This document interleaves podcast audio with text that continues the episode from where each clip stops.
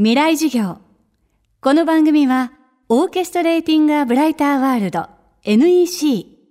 暮らしをもっと楽しく快適に、川口義賢がお送りします。未来授業水曜日チャプター3未来授業。月曜から木曜のこの時間、ラジオを教壇にして開かれる未来のための公開授業です。政治、経済、科学、思想、言論、文化。各ジャンルの指揮者の方々が毎週週替わりで教壇に立ち、様々な視点から講義を行います。今週も2017年秋に全国で行われたイベント FM フェスティバル2017未来授業明日の日本人たちへのダイジェストをお送りします今週は札幌会場で行われたクリプトンフューチャーメディア代表伊藤博之さんの講義です。テーマは初音ミク開発者と考える人に寄り添うバーチャルとは。全国各地海外などリアル世界でのコンサートなどあたかも本当に存在するかのような活躍を続ける初音ミク。伊藤さんはその存在は日本人の感性と密接につながっていると考えています。その感性とは未来授業3時間目。人ではないものに魂を吹き込む。初音ミクのその、まあ、紹介するときに作ってる人たちの風景を僕、まあ、あの使うんですけどもそういうあのところが初音ミクのその象徴的なシーンなんですね作るっていうか手を動かすっていうところが。まあ、初音ミクの活動を通じて僕はちょっとなんかこう思ってるんですけども人っていうのはまあ創作することが好きですね。でかつ創作した人とかものを尊ぶ生き物なんだと、えーいうふうにあの感じました。人となるものを、まあ、人として魂を吹き込んでみたいなそういった文化っていうのが昔からあったわけですね。そこがあの、えーまあ、日本の文化のなんていうか、まあ、オリジナリティとしてあるのかなと思いますがまあそこの文化がゆえに初音ミクっていうものが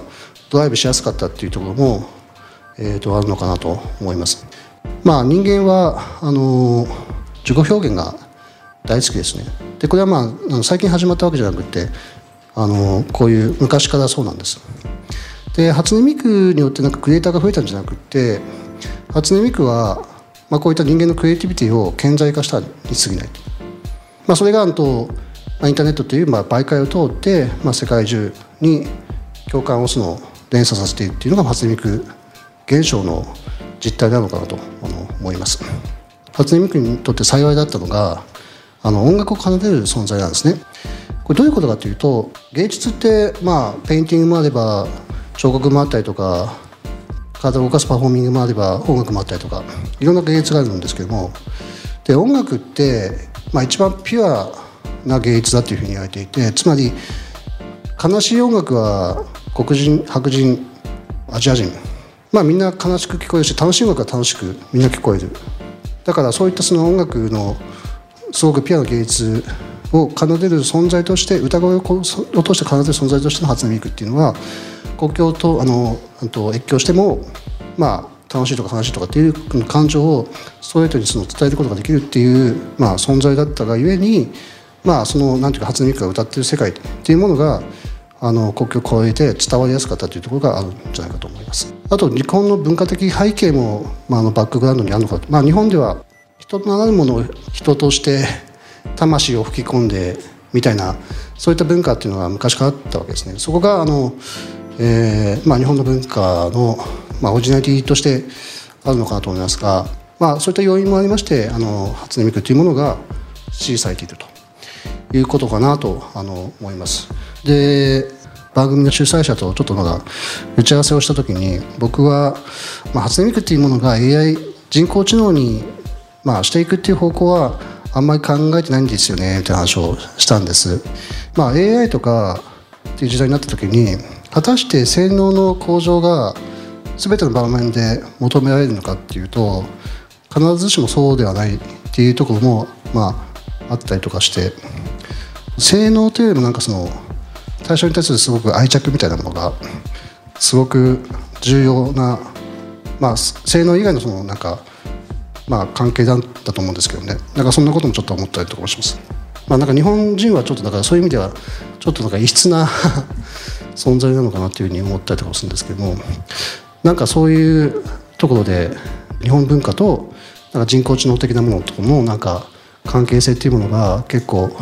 見えてくるのかなと思います。今週の講師は初音ミク開発者。クリプトンフューチャーメディア代表の伊藤博之さん。水曜日のテーマは人ではないものに魂を吹き込むでした。また FM フェスティバル2017未来授業明日の日本人たちへのホームページでは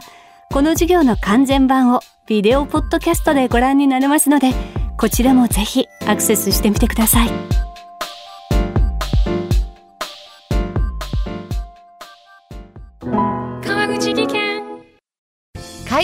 転落大きな怪我につながるので怖いですよね。